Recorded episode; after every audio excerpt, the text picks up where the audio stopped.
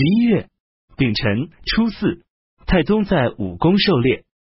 丁巳初五，瀛州都督张俭上奏称，高丽东部大人姓权，名叫盖苏文的，杀死高丽王高武。盖苏文凶残暴虐，都不守法度。高丽王和大臣们商议将其处死。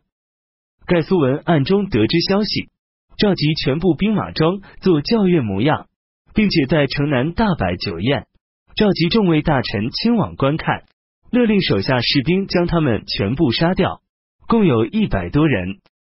接着冲进王宫，亲手杀死高丽王，腰斩数段，扔在水沟中，立高丽王的侄子高赞为王，自封为莫离之。其官职便如同我大唐的吏部兼兵部尚书，于是远近都听其号令，独掌高丽国政。盖苏文身材魁伟，气概豪爽，身上佩戴五把短刀，身边的人都不敢抬头看他。每次上马下马，常让贵族武将伏在地下由他踩着。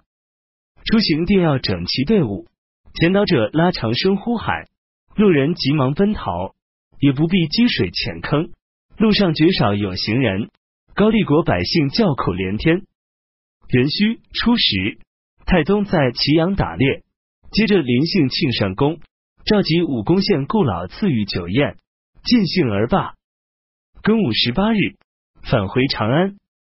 壬申二十日，太宗说：“朕为万民之主，想让百姓们都富贵，如果交给他们礼义。”使他们年少的孝敬年长的，妻子尊敬丈夫，那就都尊贵了；轻徭薄赋，使他们各置产业，那就都富足了。如果家己人足，朕即使不听音乐，也自然乐在其中了。亳州刺史裴行庄上奏书，请求讨伐高丽。太宗说：高丽国王高武每年共富不断，被贼臣杀死后，朕非常哀痛。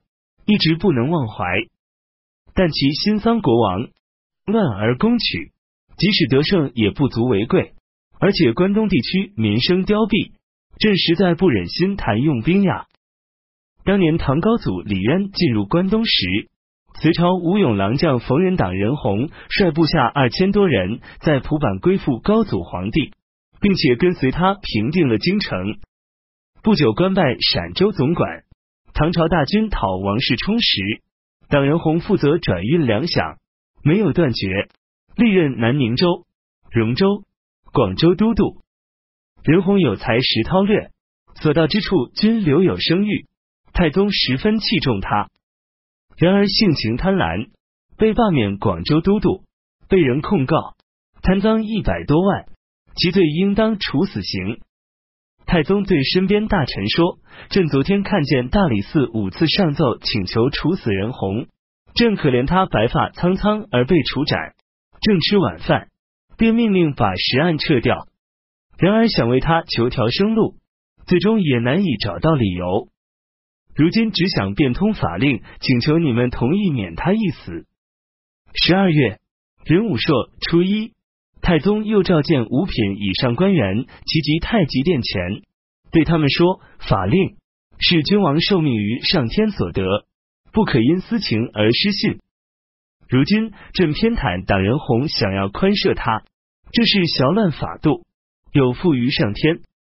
朕想要在南郊坐在席子上，每日只进一次素食，用三天时间向上天谢罪。”房玄龄等人都劝道：“生杀的权柄都掌握在皇上一人手中，何至于如此自我贬损呢？”太宗不答应，众位大臣一再磕头请求。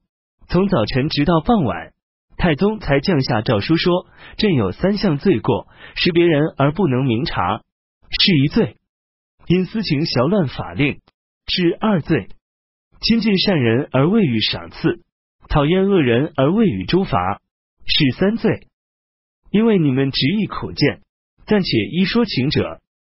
于是将党人洪废黜为平民，流放到钦州。癸卯二十二日，太宗巡幸骊山温泉。甲辰二十三日，在骊山打猎。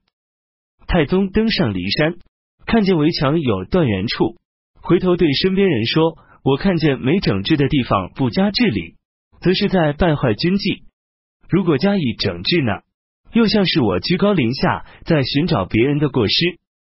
于是推脱道路险恶，牵马进入山谷，以回避此处。乙巳二十四日，返回宫中。刑部认为反叛等大罪，依连坐法令，兄弟没官为奴，处罚太轻，请求改为一并处死。太宗敕令尚书省仆射以及六部尚书共同议定，议者都认为秦、汉、魏、晋的法律，谋反罪都要一灭三族，如今应当改用刑部的请求为是。几事中崔仁师反驳说。古时候，父子兄弟犯罪互不相关，为什么要用王秦的严刑酷法来改变使周朝兴隆的终点呢？而且诛杀其父子已经足以累及其心灵，这一点都不顾及，又如何谈到爱惜他们的兄弟呢？太宗听从他的意见。太宗问身边大臣：自古以来，有时是君主昏聩而臣下清明，有时又是君主清明而臣下昏乱。二者之间哪个更厉害些？魏征答道：“君主清明，则善恶赏罚得当；臣下如何能够作乱？如果不清明，放纵暴虐，刚愎自用，即使有良臣在身旁，又有何作为？”太宗说：“齐文宣帝身边有个杨尊彦，难道不是君主昏聩而臣下清明吗？”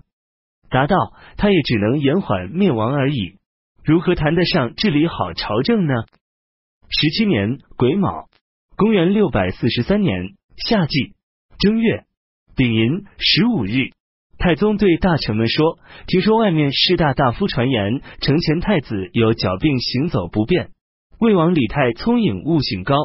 由于李泰多次跟随朕游幸，便突生疑义。一些别有企图的人，也有附会其法的。太子虽然脚有病，但并不妨碍行走。”而且依据《礼记》，嫡长子死，应立嫡长孙。承前的儿子已有五岁，朕终究不会以庶子取代嫡生子，来开启觊觎皇位的根源。